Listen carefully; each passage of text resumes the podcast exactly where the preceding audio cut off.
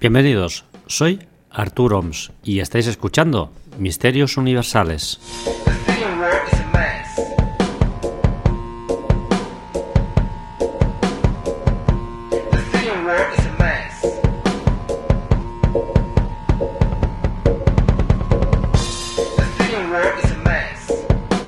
A correr un riesgo que los académicos no corren por enésima vez vamos a caminar peligrosamente por las cornisas extremas de la imaginación, con tal de no perder de vista una sola realidad posible, por fantástica que ésta nos pueda parecer.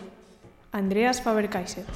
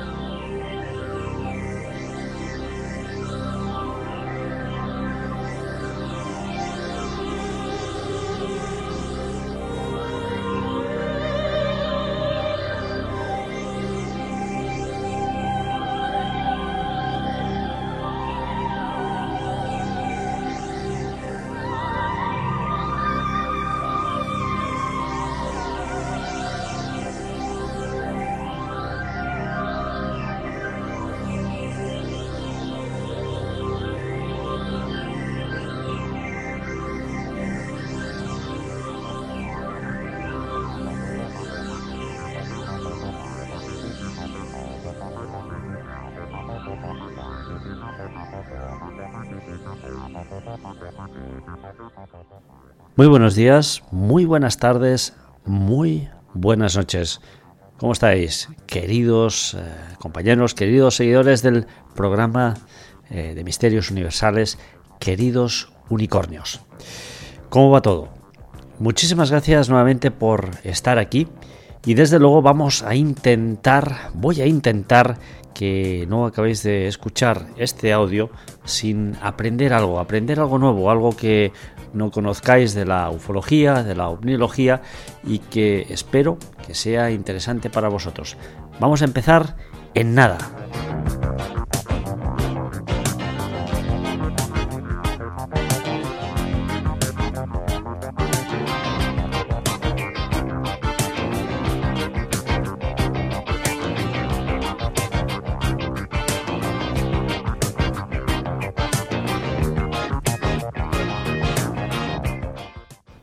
Veréis, los gobiernos han colaborado en el pasado, continúan colaborando en el presente y colaborarán con empresas privadas, con grandes corporaciones.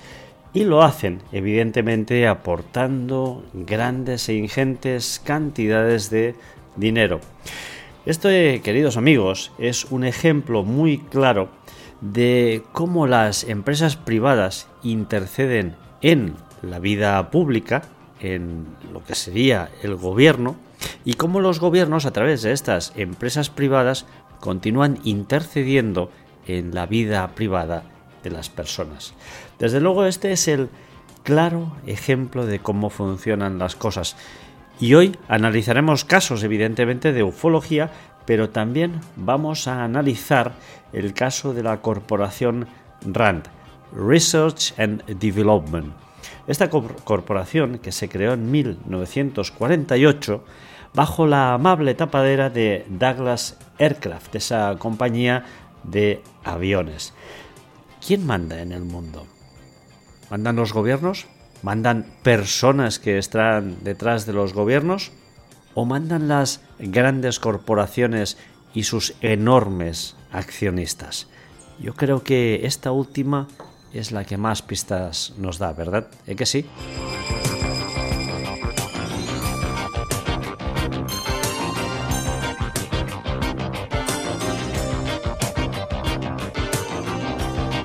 La Research Corporation, la RAND, lleva años influenciando sobre las estrategias de defensa de la OTAN, la falta de sueño de las personas o, por ejemplo, la legalización del cáñamo. Si miramos la web de esta gran corporación, como toda gran empresa, tiene sus objetivos anunciados negro sobre blanco. Y estos son los siguientes. Búsqueda y análisis. Búsqueda y análisis de qué? Pues evidentemente de métodos, de softwares, de sistemas para poder analizar mucho mejor el comportamiento humano y dirigirlo. Integridad y estándares de calidad. Claro, claro, eh, nos van a proporcionar o van a proporcionar a los fabricantes las directrices de integridad y estandarización para lograr una calidad, no para que el producto evidentemente sea más durable y usable, que también, sino para que el producto nos pueda influenciar de una mayor manera, pueda crear una mayor dependencia y, como no, controlar mucho más a su usuario.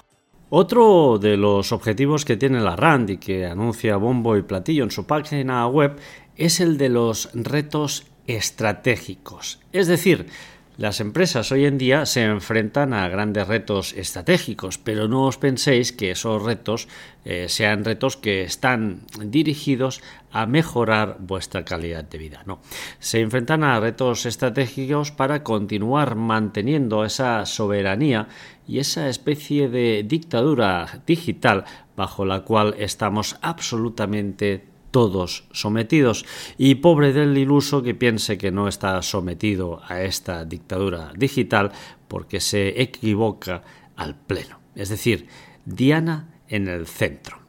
Bien, estos retos estratégicos evidentemente van a consistir en, bueno, de establecer aquellas eh, medidas o aquellas líneas de actuación para continuar de alguna forma, no sabemos cómo exactamente, porque claro, todas estas cosas no nos las desvelarán nunca, pero continuar evidentemente conduciendo a las masas de una forma inefable hacia donde ellos quieren, al menos a grandes rasgos, todo que muchas veces hay aún pequeños reductos que acaban sublevándose contra estas medidas estratégicas. La accesibilidad hacia sus conocimientos. Claro, la RAND quiere que tú puedas acceder a sus conocimientos, a su metodología, y esto es algo muy sencillo y es algo muy claro. ¿Por qué? Porque, hombre, si usas sus métodos y sus conocimientos, no usarás los del vecino y menos aún los de la competencia y por lo tanto tendremos un mayor control sobre tus actos y sobre todo sobre tus decisiones. Y evidentemente un campo muy importante es el de la educación y la RAND está presente en la educación y sobre todo en los grados. Ese periodo de cuatro años, que funciona tanto aquí como en Norteamérica, previo al máster. Curiosamente, los másters en Norteamérica se aconsejan hacerlos ya a partir de los 28 o 30 años, ¿no? no como aquí en Europa que sueles acabar el grado y esperas un año y luego haces el máster o lo haces justo seguido del máster. ¿no? La cuestión es que la RAN también mete ahí la cucharada y evidentemente hace su pequeña no, sino su gran contribución en el desarrollo de muchos de los grados que estudian no solo los alumnos en Norteamérica, sino que ya veremos que la RAN también extiende sus tentáculos como un buen pulpo por absolutamente, podríamos decir, todo el mundo civilizado. Desde luego, la RAND, esta corporación, la Research and Development, es una corporación extremadamente discreta. Cuando una corporación del tamaño de la RAN es capaz de pasar desapercibida, es que es capaz de extender sus tentáculos en muchos ámbitos de la sociedad y por lo tanto generar una influencia en la misma. Es cierto, esta corporación es muy discreta, pero toma parte en muchas de las decisiones que se toman en el país de las barras y las estrellas, es decir, en Norteamérica. Y ya sabéis que Norteamérica es un gran influenciador de todo lo que pasa en el resto del mundo. Aquello que sucede a Norteamérica sucede en gran manera al resto de países. De hecho, muchos países se reflejan en Norteamérica para ver qué decisiones tomar. Con eso no quiero decir que Norteamérica evidentemente tenga la bola de cristal y sea el mejor país para quererse ver reflejado, para nada. Pero por desgracia, en lo que respecta a la economía, en lo que respecta a la tecnología, de momento, y yo creo que aún por bastante tiempo, van a ser los líderes absolutos del planeta. Es cierto que ya pueden sentir en la nuca el resoplo de China que viene por detrás, pero de momento amigos, no nos equivoquemos, Norteamérica le saca dos cabezas a cualquier país que le pueda venir por detrás. Esta corporación podríamos decir que fue el primer think tank del Pentágono. Es decir, aquella especie de biosfera para mentes privilegiadas donde podían por fin disfrutar de un entorno donde exhibir y proponer sus más alocadas ideas. Desde luego, eh, todo ello escudado por esa famosa compañía Douglas Aircraft y bajo la amable, podríamos decir, fachada de una compañía que se dedicaba a fabricar aviones. Esto es lo que fue eh, en su inicio eh, la RAND y veremos que no solo ha seguido esta, podríamos decir, línea inicial, sino que además la ha empleado de una enorme manera. Y eso evidentemente con la connivencia del Pentágono, puesto que el Pentágono fue uno de los mayores impulsores de esta sociedad. Veréis, la RAND, quien quiera pensar que es algo pequeño, pues va equivocado. La RAND dispone de 1.770 empleados en 48 países y en un total de 75 idiomas. Y lo mejor de todo es que el 45% de la gente que trabaja en la RAND tiene un doctorado. Desde luego a los norteamericanos les encanta el conocimiento, lo aman y compran todo el conocimiento y la sabiduría y por ende toda la materia gris que pueden. Y en eso amigos nadie les puede decir nada, nadie les puede toser porque exactamente eso es lo que hacen promover a aquellas personas que tienen la cabeza muy moblada.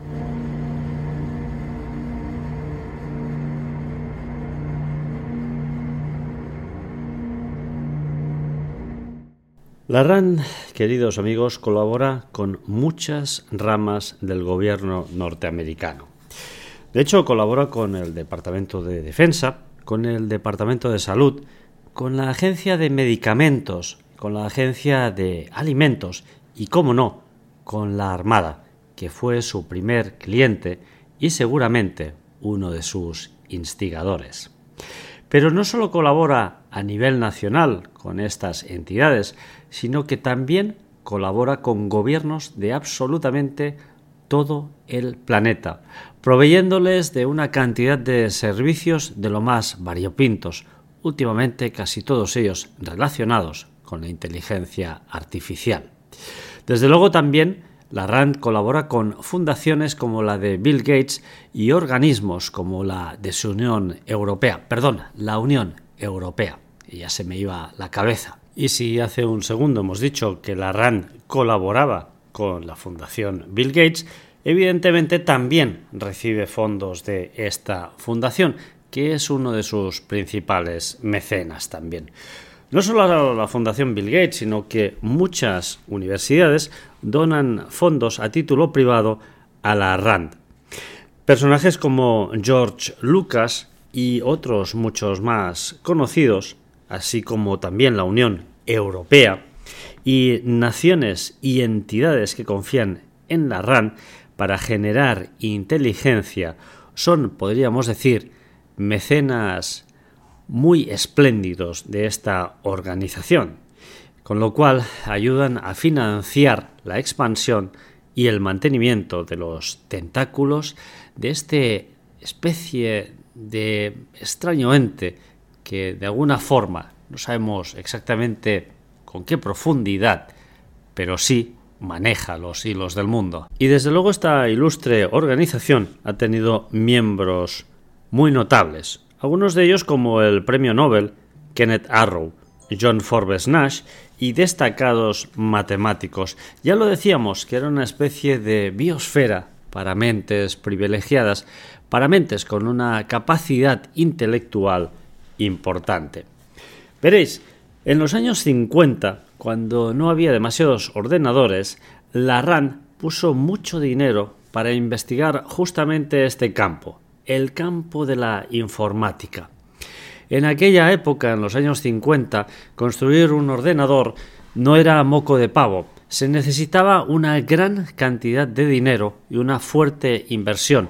No es como hoy en día, que incluso cualquier teléfono móvil seguramente sería 10.000 veces más potente que un ordenador de aquella época. En los años 50, un ordenador, tener un ordenador en casa, era materialmente imposible. Pues bien, amigos, en aquella época, en los años 50, la RAN decide invertir en ese campo, aunque era muy muy, muy caro. ¿Y qué empezaron a hacer? Pues muy sencillo. Empezaron a analizar al país, eh, bueno, no vecino, sino con el que mantenían esa extraña guerra fría, a Rusia, para saber cuáles eran todos sus movimientos. Y no solo eso, sino que con esos potentes, podríamos decir, ordenadores para aquella época, también empezaron a crear los primeros programas de inteligencia artificial y el primer satélite espía. Y lo habéis escuchado bien, programas de inteligencia artificial. Pensamos que la inteligencia artificial es algo nuevo del 2023 con ese chat GPT, con todas estas, podríamos decir, em, entidades virtuales que están floreciendo últimamente en el vasto cosmos de los ceros y los unos. Pero no, queridos amigos, la inteligencia artificial data de muchos años atrás.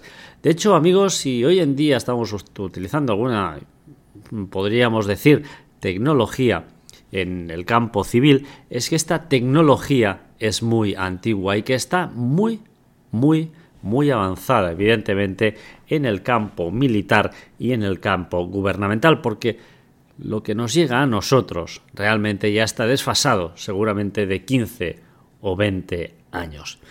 Y como decíamos, en los años 50, la RAN también creó ese primer espía satélite. Como veréis, la RAN tocaba absolutamente todos los palos, todos los palos que podía, y esto, queridos amigos, no solo no ha cambiado, sino que hoy en día, en 2023, se ha extendido y de una forma muy importante. Misterios Universales con Arthur Oms.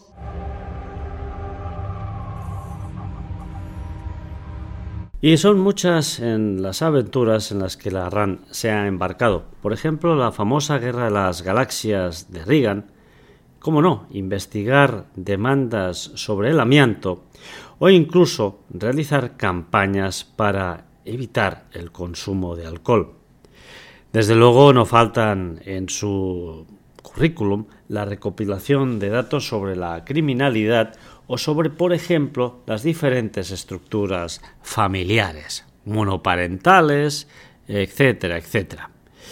Terminar también con la cocaína fue uno de los objetivos de uno de los estudios de la RAND.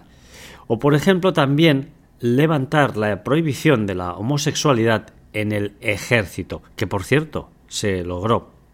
La expansión de la OTAN, estudiar microvehículos aéreos o incluso el uso de drones bélicos que tan de moda están hoy en día y sobre todo se están usando de una forma muy importante en esta guerra que Rusia ha declarado a Ucrania. Bueno, no la ha declarado, directamente ha invadido el país.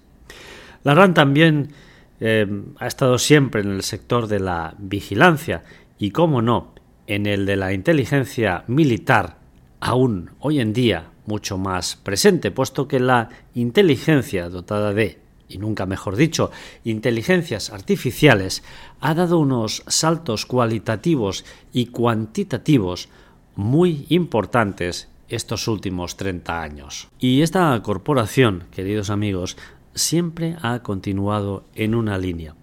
Una línea de mantener un perfil bajo, una línea de pasar desapercibida, pero eso sí, formando siempre parte de los actores principales del orden mundial, que detrás del telón continúan moviendo los hilos de absolutamente todo. Pero seguramente os estaréis preguntando, bueno, ¿y esto qué tiene que ver con los ovnis? ¿Qué tiene que ver la RAND con los ovnis?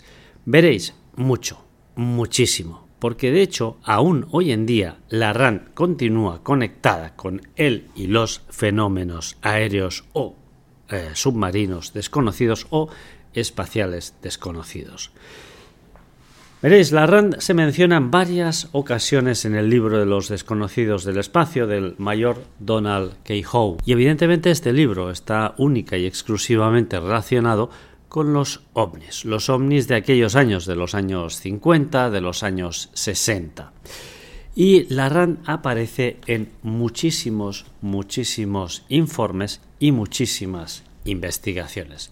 Desde luego hoy os voy a traer varios casos, creo que son tres en total que he preparado, tres casos que evidentemente vuelvo a sacar del libro de los desconocidos del espacio del mayor Donald K. Howe, un libro que por cierto, si no tenéis, eh, creo que está disponible en PDF en algún lugar, pero si podéis comprarlo, si podéis tener una copia original eh, en papel, pues desde luego os lo recomiendo porque es un libro que es una joya.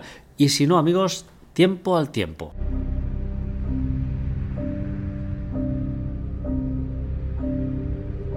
Y nos montamos en nuestra máquina del tiempo y hacemos un viaje, un viaje al 5 de mayo de 1958. Son las 15 horas, las 15 horas y 30 minutos. Carlos Alejo Rodríguez despega de Maldonado pasando frente la base aeronaval de Capitán Curvelo, que pertenecía a la Armada Uruguaya. Más o menos a las 15 horas y 40 minutos, ya en pleno vuelo, divisa a su izquierda, sobre el Océano Atlántico, un objeto metálico muy brillante que le llama su atención. ¿Qué era ese objeto? Y desde luego, ¿qué hacía ahí? Por supuesto que no era un avión. ¿Qué hizo Alejo? Alejo se dirigió hacia el, hacia el objeto para ver exactamente qué era. La curiosidad le movió a conducir, bueno, a pilotar su avioneta hasta allí.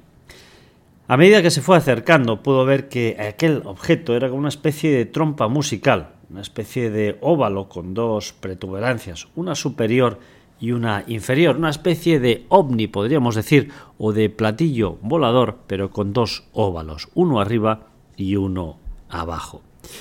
La curiosidad lo acercó al objeto que estaba completamente inmóvil, estaba inerte en los aires.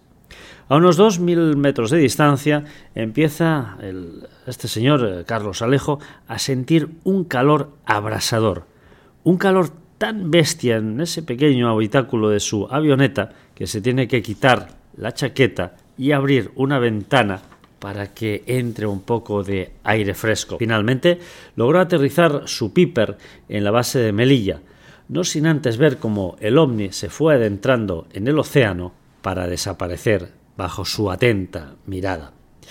Algunos dijeron, y esto estaba presente en muchos informes, incluso que vais a poder encontrar en Internet, que Alejo no vio un ovni. Pero nuevamente, queridos amigos, aunque no viera un ovni, que yo no lo voy a discutir porque no dudo de la palabra de este hombre, ¿qué pasó con ese calor? Ya hemos analizado esa ola extraña de calor que aparece en esos extraños encuentros ovni que el mayor Donald K. Hope ha retransmitido en varios de esos informes a los que él podía tener acceso en esos tiempos. Recordemos que en aquellos tiempos no había Internet y no había absolutamente nada y por lo tanto no era tan sencillo acceder a los informes y evidentemente la Patriot Act, esos elementos que tienen los ciudadanos para desclasificar informes aún no había llegado. Desde luego, un calor sofocante que hace que Alejo tenga que abrir la ventana de su avioneta en pleno vuelo. Veréis, hay elementos muy inquietantes que aunque la RAND o el gobierno norteamericano en aquella época se empeñara en decir que el fenómeno ovni era falso y, por consiguiente, se dedicaba a atacar a los testigos, indican que ellos particularmente pensaban todo lo contrario.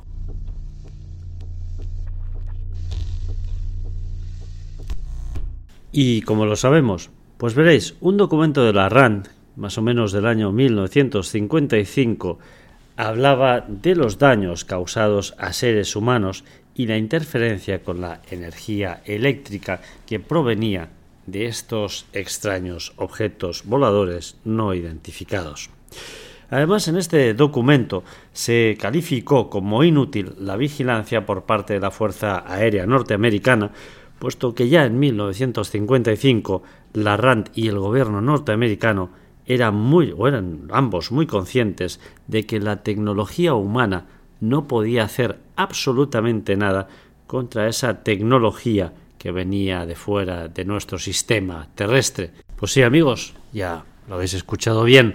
Por una parte vamos desacreditando a los testigos del fenómeno ovni en aquella época y por otra parte reconocemos que nuestra tecnología no puede hacer absolutamente nada contra una tecnología tan avanzada como la extraterrestre.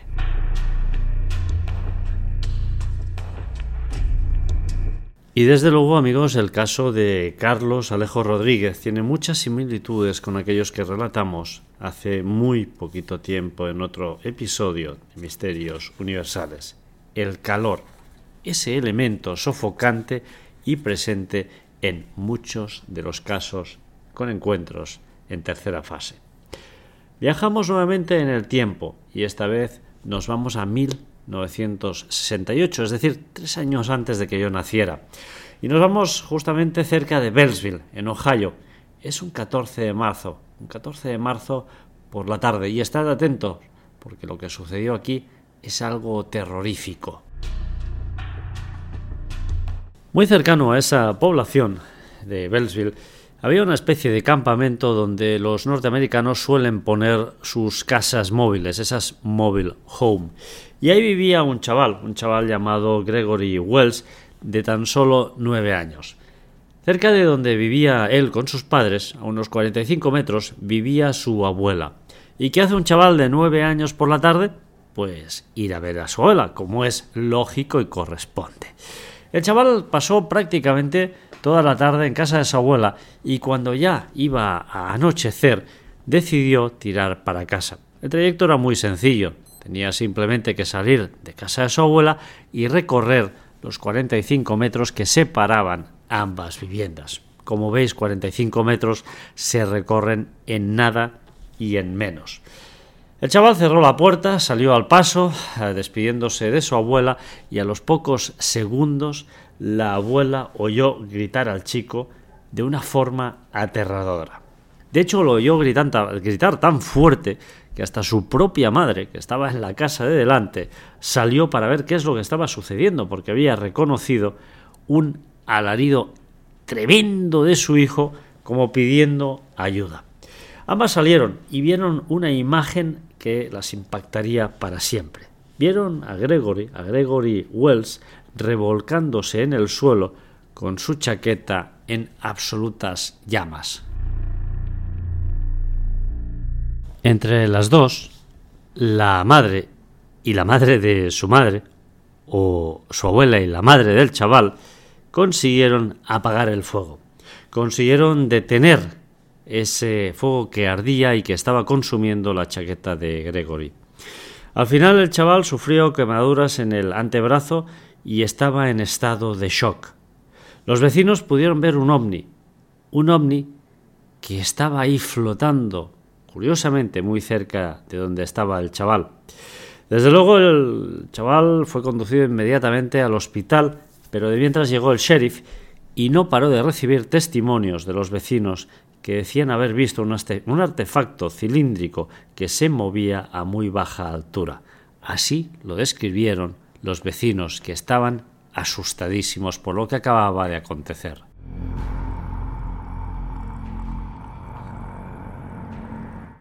Pero una pregunta flotaba en el aire. ¿Qué le había sucedido al chaval? Veréis, tan pronto como el chaval se recuperó y pudieron entrevistarlo, de hecho, él dijo que cuando salió de casa de su abuela y estaba a media distancia entre casa de su abuela y casa de sus padres, fue cuando vio un extraño objeto iluminado que flotaba sobre unos arbustos. Gregory, Gregory se quedó mirando ese objeto como anonadado y el objeto mm, que estaba ahí flotando encima de esos arbustos, pues pareció como si eh, de la parte inferior de él saliera una especie de varilla, una especie de tubo que se fue dirigiéndose poco a poco hacia él, lo, lo encañonó, podríamos decir, lo apuntó y emitió una especie de destello o llamarada que prendió en ese mismo acto la chaqueta de Gregory en llamas. Desde luego, los investigadores analizaron de arriba abajo la chaqueta de Gregory, miraron si hubiera podido llevar algún tipo de material que hubiera podido ser el causante de ese extraño incendio y no pudieron encontrar nada que hubiera causado ese incendio tan repentino. Solo quedaba una versión, la del chaval, y solo, y solo, única y exclusivamente quedaba esa verdad. Esa verdad tan incómoda a la que los investigadores nos enfrentamos cuando hablamos con un experimentador del testigo ovni. ¿Hay que creerle? ¿No hay que creerle? Evidentemente hay que creer lo que las personas nos dicen. Siempre hay que intentar buscar una solución, una explicación racional, una explicación científica, una explicación terrenal a lo que han pasado los testigos. Y muchas veces, para honrar a la verdad, en el 99% de las veces se consigue obtener esa explicación, pero hay un 1% de esos casos que quedan sin resolver. ¿Quién miente ahí? No miente absolutamente nadie. El fenómeno ha sucedido.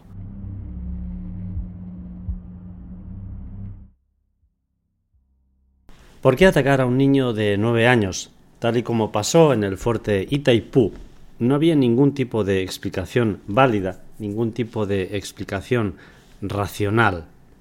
¿Por qué se había ensañado ese objeto con ese niño? ¿Por satisfacción? ¿Por sadismo? ¿O simplemente por experimentar cómo reaccionaba un ser humano ante el fuego, ante un calor abrasador? Desde luego, queridos amigos, estos últimos eh, programas en los que he ido relatando estos encuentros ovni de aquellos años tienen ese elemento en común, el calor, un calor sofocante, un calor abrasador. Pero hasta ahora las llamas no habían aparecido.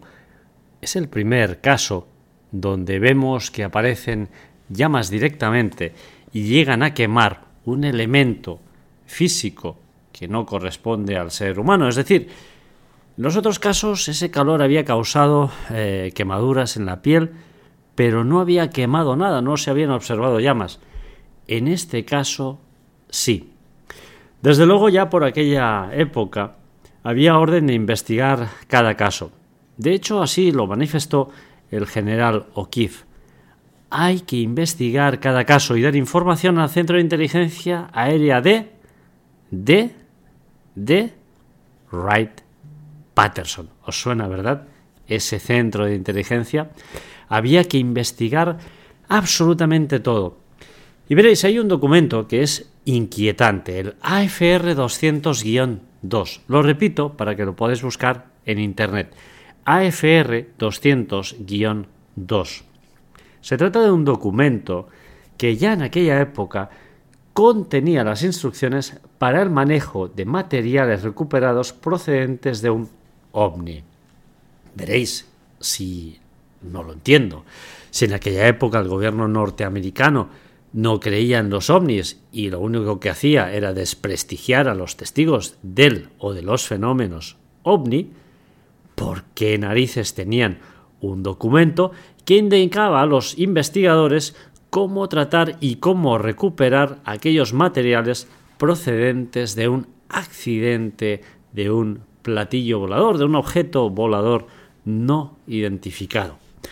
Pero no solo eso, el documento FR200 contiene 200-2 contiene metodología como por ejemplo eh, que hay que interrogar a los testigos, hay que recolectar un montón de pruebas, de datos, etcétera, etcétera, etcétera. Y eso es lo que hacían las agencias en aquella época. ¿Qué hacían las agencias? Pues muy bien, ellos eh, lo que hacían era recolectar absolutamente todos los materiales que se habían encontrado en la zona, tomar el máximo de fotografías e incluso, e incluso amigos, lo que hacían era también pues entrevistar a todos los testigos que hubieran, aunque los tuvieran que posteriormente ridiculizar y vapulear en la plaza pública.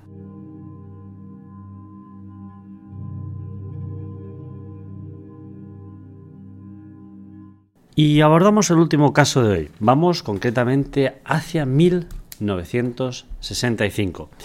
Y nos vamos concretamente al 14 de marzo de 1965 1965 al Fort Myers en Florida. El protagonista de este encuentro con lo insólito es un ranchero que además de ser ranchero era entrenador de perros. Su nombre, James W. Flynn. Veréis este buen hombre esa noche del 14 de marzo de 1965 estaba de acampada en los Everglades de Florida, ya que estaba entrenando unos perros de caza y desde luego esa noche, porque de hecho ya había pasado la medianoche, vio una luz que descendía de los cielos. Inicialmente James pensó que podía ser un avión en apuros y que se iba a pegar un castañazo. Y de hecho mm, es lo que le pareció más lógico y más coherente porque la luz iba bajando haciendo pues una línea recta muy muy rápida. ¿Qué hizo este buen hombre? Pues en medio de la oscuridad, imaginaros la escena, ¿eh? los Everglades, buscar los Everglades y vais a ver lo que es, ¿eh? es algo increíble, son zonas muy pantanosas, con una vegetación muy densa, etcétera, ¿no? Y además repletas pues de, de caimanes. ¿Qué hace este buen hombre? Pasa la medianoche, ve esta luz, pone en marcha su deslizador de pantanos y evidentemente se va a toda castaña hacia la luz. Acerca al máximo posible su deslizador eh, al punto donde está la luz. Una luz que, por cierto, está completamente estacionaria, ya no se mueve, y que además él puede ver tranquilamente a través de los árboles. Ancla su deslizador y él estaba más o menos a unos 500 metros. Por lo tanto, deja ese deslizador anclado en la orilla del, pantano y continúa esa ruta a pie, esos últimos 500 metros que le separaban de la luz. Cuando estuvo cerca, Flynn notó que aquello no era un avión, era una especie de máquina con forma de cono, una especie de máquina con una forma muy extraña. ¿no? Él dijo que esa máquina flotaba sin hacer ningún tipo eh, de ruido y además estaba a una distancia más o menos de unos pocos metros del suelo. James dijo que ese cono, ese extraño cono, tendría unos 25 metros de diámetro y entre 10 y 15 metros de altura. Y fijaros en un detalle, había cuatro hileras de ventanillas de las que salía una especie de luz amarilla. Bueno, James, ¿qué hizo? James eh, poco a poco y de forma cautelosa se fue acercando mucho más a esa extraña nave. Y de repente pudo oír perdón, que esa nave emitía una especie de zumbido. Un zumbido extraño, un zumbido que ya hemos también definido en otros encuentros ovni. El ovni, además, eh, esa especie de cono, proyectaba en el suelo una luz eh, circular ¿Qué hizo Flynn? A medida que se acercaba a ese objeto, y concretamente a esa circunferencia de luz, él levantó la mano haciendo señas como en un gesto amistoso, como diciendo, hey, que vengo en son de paz, que no voy a hacer absolutamente eh, nada malo y que vengo a ver si necesitáis algo, si necesitáis ayuda. Pues seguramente, queridos amigos, ese objeto o los eh, entes, seres o lo que fuera que estuviera dentro pilotando ese cono de luz, no lo interpretó de la misma manera que James. De hecho, de una de las ventanillas salió una especie de luz que le dio en la frente y dejó a James en el suelo. De hecho, le pegó un castañazo tan fuerte esa luz que lo dejó completamente inconsciente.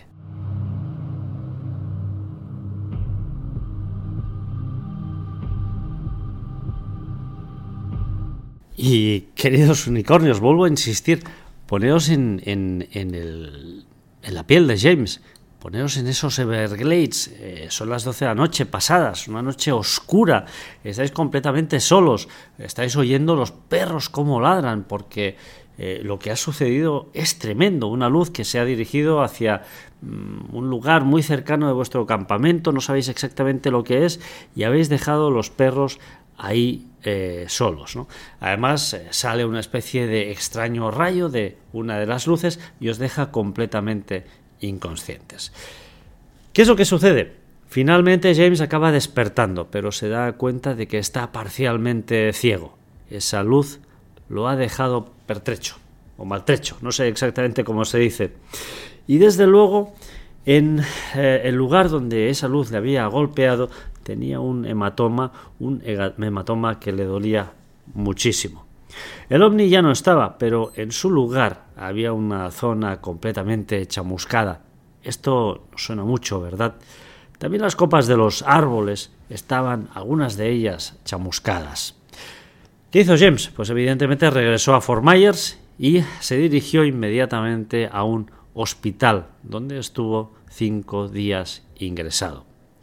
Allí sufrió una pérdida de visión, merma de reflejos, flacidez, flacidez perdón, en los músculos y tendones y como siempre, y para no perder la costumbre, las autoridades desmintieron a Flynn.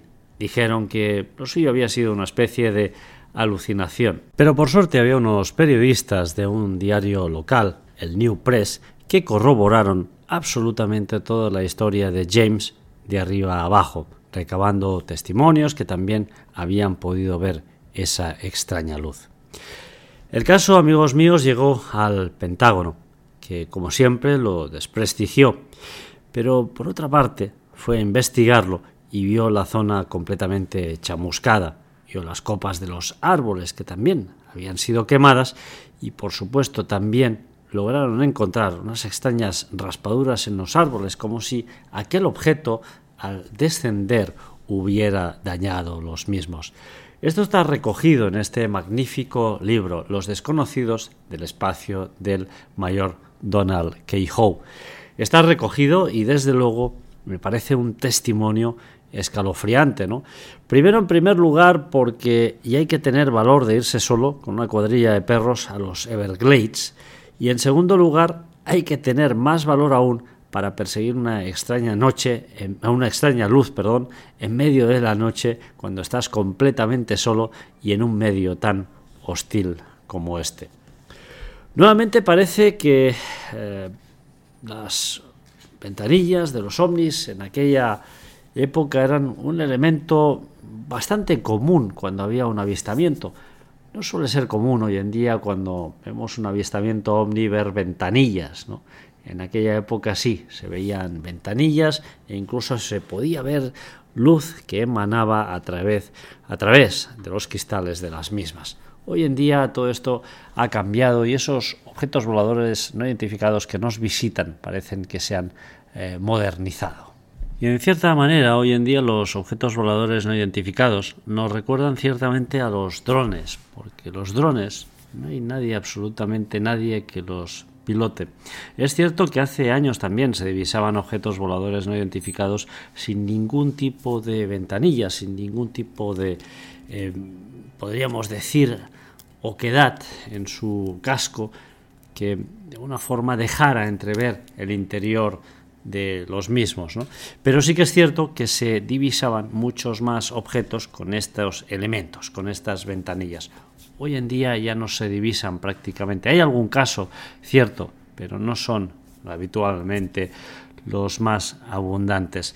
Parece que estos objetos voladores no identificados ya en el pasado venían sin ningún tipo de tripulación, como si alguien también los condujera o los tripulara a distancia, pero algunos de ellos no, algunos de ellos parecían contener esos habitáculos con esas ventanillas equipados para que alguien desde dentro pudiera conducir esas extrañas naves.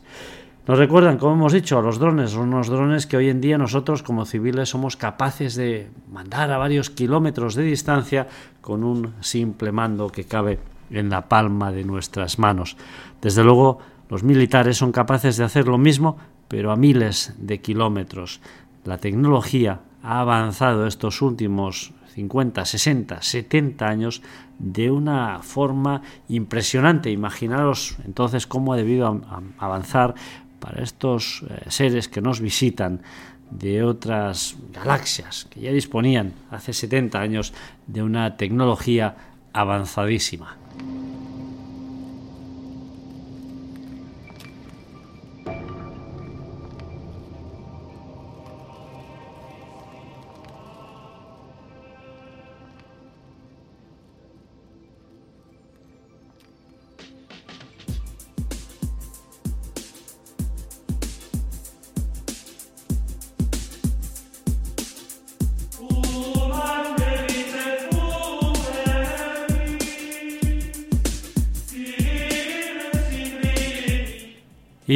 Hemos llegado al final de esta primera parte. Y digo primera parte porque hoy quiero acabar el programa hablando de un trágico suceso que ha tenido lugar en Cataluña. Pero bueno, primero vamos a acabar este programa.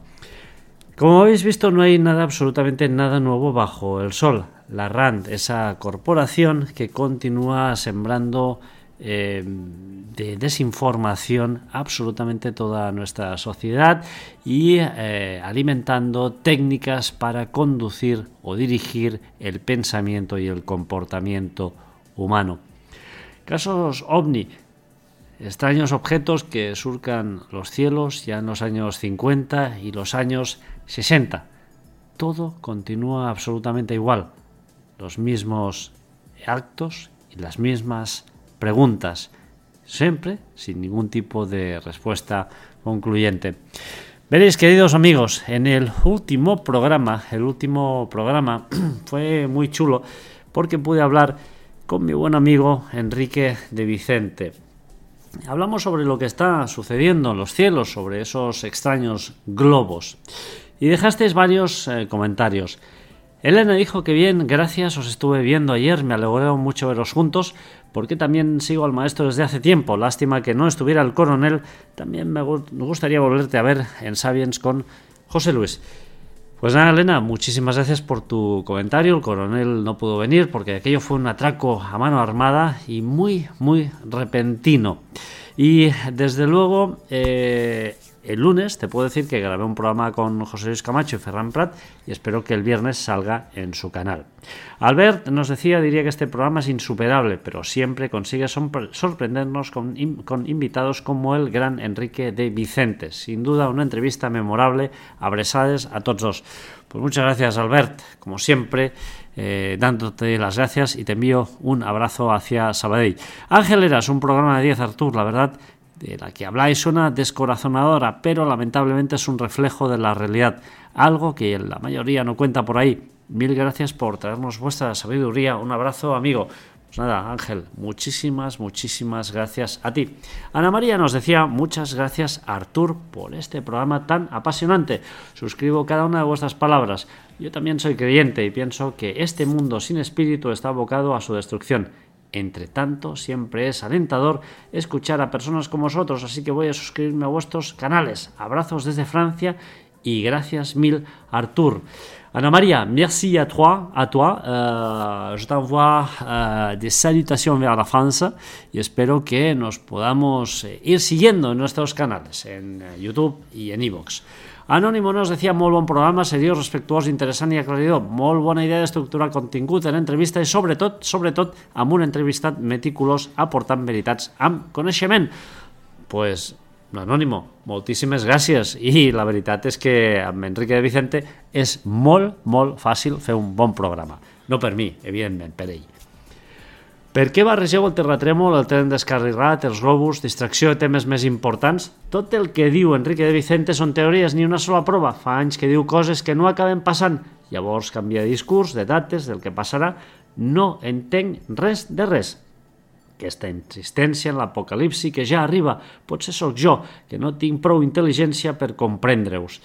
Stagliano, fíjate, la línea del tiempo es muy diferente para según quien mida el tiempo. Para un ser humano 100 años es mucho tiempo y 100 años a lo mejor es lo que nos queda de recorrido hacia el apocalipsis. Para ti y para mí serán muchos años, pero en la línea del tiempo no son absolutamente nada. No mezclamos temas, sencillamente decimos que unos pueden llegar a ser encubridores de otros. ¿eh?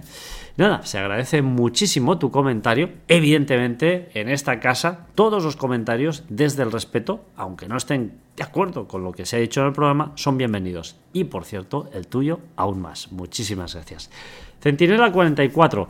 Perdón, pero al firmar el presentador ha entrevistado que conoce las maniobras Omni, flipo. Bueno, yo flipo con tu comentario, Centinela 44. Si me lo quieres explicar un poquito mejor y detallar, pues yo encantado, encantado lo responderé. Te mando un abrazo a ti y a todos los que, como siempre, comentáis, desde luego con respeto, porque, bueno, evidentemente esa es una parte fundamental de la especie humana, el respeto.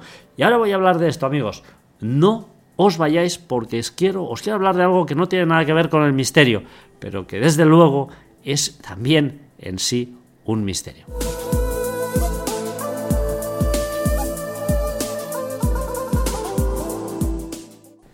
Hace poco en mi canal de YouTube hice un programa hablando sobre esta nueva ley, la ley trans. Y viene al hilo de lo que ha sucedido hace muy poquito tiempo en Cataluña, en España, en mi país vecino, puesto que yo vivo en Andorra y soy andorrano y no soy español, y cuando digo mi país vecino es porque es físicamente y realmente mi país vecino, ha sucedido algo realmente que a mí me ha puesto los pelos de punta. Dos menores se han lanzado desde un balcón. Dos menores porque resulta que les hacían bullying. La Generalitat de Cataluña, como siempre, al principio intentó escurrir el bulto, como lleva haciendo ya desde hace muchos años, con todo el asunto de la independencia y otros más asuntos. La verdad es que ha intentado escurrir el bulto, pero al final la verdad siempre sale. ¿Y cuál es la verdad, amigos? La verdad es que a esas dos niñas les hacían bullying en la escuela. Había una de las niñas que se sentía un niño y realmente aquello pues era causa de mofa y de bullying en las escuelas. Desde luego, amigos, no hay nadie, no hay un ser en el planeta más cruel que otro niño. Yo he sido niño, vosotros seguramente también habéis sido niños y habéis sufrido los acosos y los abusos de otros niños en la escuela. Antes, eh, cuando acababa el programa, decía una palabra, la palabra respeto. Y, desde luego, esa palabra va acogida de otra, educación. Hay que educar a nuestros hijos en el respeto. A mí todas estas cosas de la ley trans y todas estas mierdas, con perdón, me parecen absolutas tonterías y me parecen una contaminación mental para los menores increíble. Yo creo que hay que dejar de publicitar todas estas cosas, hay que dejar que todas estas cosas no salgan en la televisión. Todo esto no tiene que salir en la televisión. Lo que tiene que salir en la televisión y lo que tienen que enseñar los padres a sus hijos y en las escuelas es a respetar a sus compañeros, a respetar a los otros niños, a respetar a aquellos críos que no tienen la mente absorbida porque ahora hay 50.000 tipos de género, pero que ellos sí o ellas sí que se sienten varones cuando son chicas o que se sienten eh, chicas cuando son chicos o que a lo mejor les gusta pues eh, ambos sexos y son bisexuales no pasa absolutamente nada nosotros lo que tenemos que hacer es enseñar a nuestros hijos a que respeten las decisiones sexuales de cada persona porque somos libres de hacer lo que queramos con nuestro cuerpo. Y eso, amigos, es un hándicap. Es un hándicap que está presente en nuestra sociedad, pero no de ahora, sino de hace muchísimos, muchísimos días, muchísimos años. Tenemos siempre el típico matón o los típicos matones que te hacían aquello de encadenarte a una farola con tus piernas o de ahogarte las costillas o de pegarte eh, lo que sea o bromas pesadas que incluso algunas han acabado en fallecimiento y desde luego eso es lo que tiene que parar, eso tiene que parar. Tenemos que educar a nuestros hijos en el respeto. Los comportamientos sexuales y las tendencias sexuales de cada uno tienen que ser libres, como si uno quiere enamorarse de una farola, no pasa absolutamente nada, pero tampoco hay que hacer leyes estúpidas que no sirven para nada y lo único que hacen es confundir aún más a nuestros hijos. Por desgracia, nuestros hijos tienen algo que nosotros no teníamos en nuestra época. Tienen Internet, por desgracia, pero también por suerte. Ese Internet, esa capacidad de ver cosas que seguramente no tendrían la capacidad de ver hace 50 años, cuando yo nací, Evidentemente tiene una serie de ventajas, pero también tiene una serie de inconvenientes. Y es que toda esta fauna de youtubers, tiktokers y toda esta fauna de influencers de mierda, con perdón, que lo único que hacen es contaminar la mentalidad de los niños, deberían de irse, y perdonadme la expresión, a tomar por el puto culo. Con perdón, con perdón, ¿eh? Ya sé que normalmente no solo tacos, pero hoy sí, estoy cansado de estas imbecilidades de la ley trans, los 40 tipos de género que hay. No, señores, que cada uno haga con su cuerpo lo que quiera, que se sienta libre de hacer lo que quiera. Y los demás, por favor, respetemos a las personas tal y como son, se quieran como se quieran querer. Esa es la base de la sociedad, eso es lo que nos ha hecho avanzar. Estas leyes, las leyes trans, lo único que hacen es separar aún más la sociedad y dividir a las personas en pequeños grupos para que de alguna forma no hablen entre ellos y se sientan mucho más aislados. Eh, pensar por un momento todos estos géneros, ah, tú eres un género fluido, tú eres un no sé qué, todo esto va a ser objeto de burla y de mofa, y esto ya veréis que yo no creo que me equivoque demasiado, desde luego no soy ningún gurú, ni tengo ninguna bola de cristal, pero amigos, esto va a suceder. Lo que ha pasado en Seyenne es muy triste, pero es el reflejo de nuestra sociedad. ¿Por qué se tiran dos niñas por un balcón? Porque hay cuatro matones en la escuela a los que sus padres no han educado.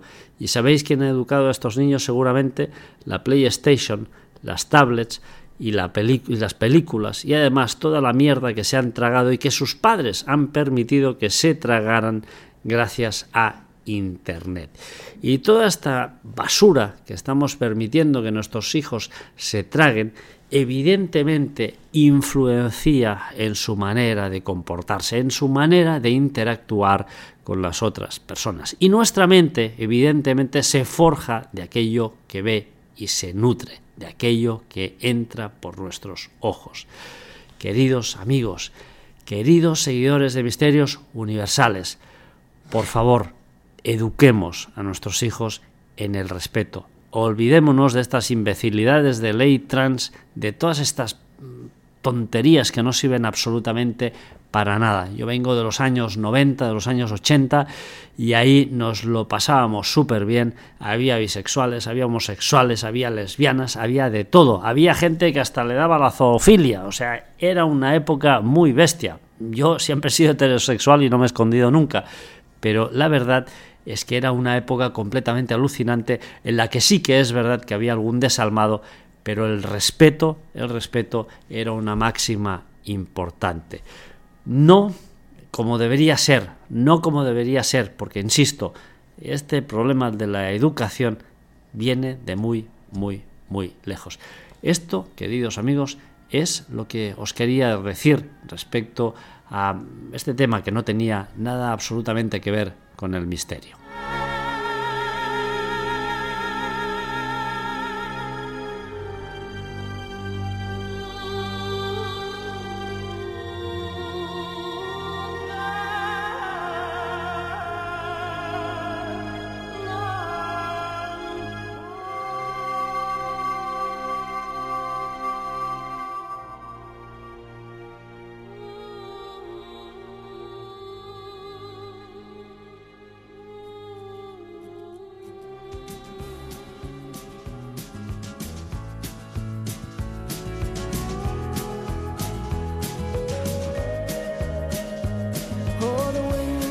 Y colorín colorado, este cuento se ha acabado. Os espero amigos en mi canal de YouTube, buscarme como Artur Oms, vamos con H delante. Suscribíos a mi canal en YouTube, por favor. Suscribíos a mi canal en Evox, eh, me ayudáis mucho suscribiéndoos, ya sabéis que Evox nos penaliza a los que ofrecemos contenido gratuito, es una lástima, pero es así y suscribiéndoos a mi canal me ayudáis y me motiváis a continuar grabando programas. Los que tengáis Telegram, buscar Misterios Universales, entráis allí o os unís a mi grupo y así podemos ir debatiendo y comentando todas las últimas noticias y también sobre los, los eh, nuevos programas que voy colgando. Que habéis eh, sufrido alguna experiencia paranormal, que habéis tenido un encuentro de tercera fase, que os ha pasado alguna cosa extraña, que habéis visto alguna luz en el cielo, por favor, por favor, escribirme y explicármelo. Encantado, analizaré vuestro caso y por favor no me reenvíes fotos eh, reenviadas, sino que enviarme fotografías originales, el lugar, la fecha, la orientación, todos esos detalles son importantísimos. Desde luego, lo que os puedo decir y ya para concluir es que os mando un abrazo enorme y os emplazo aquí, nuevamente en iVox. Espero que en breve. Un abrazo.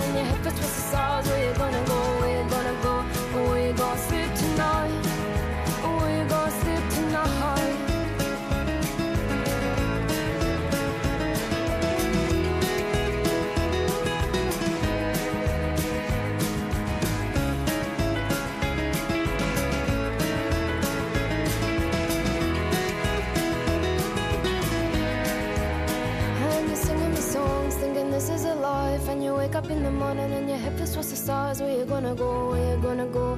Where you gonna sleep tonight? And you're singing the song, singing this is a life. And you wake up in the morning and your head feels towards the stars. Where you gonna go? Where you gonna go? Where you gonna sleep tonight? And you're singing the song, singing this is a life. And you wake up in the morning and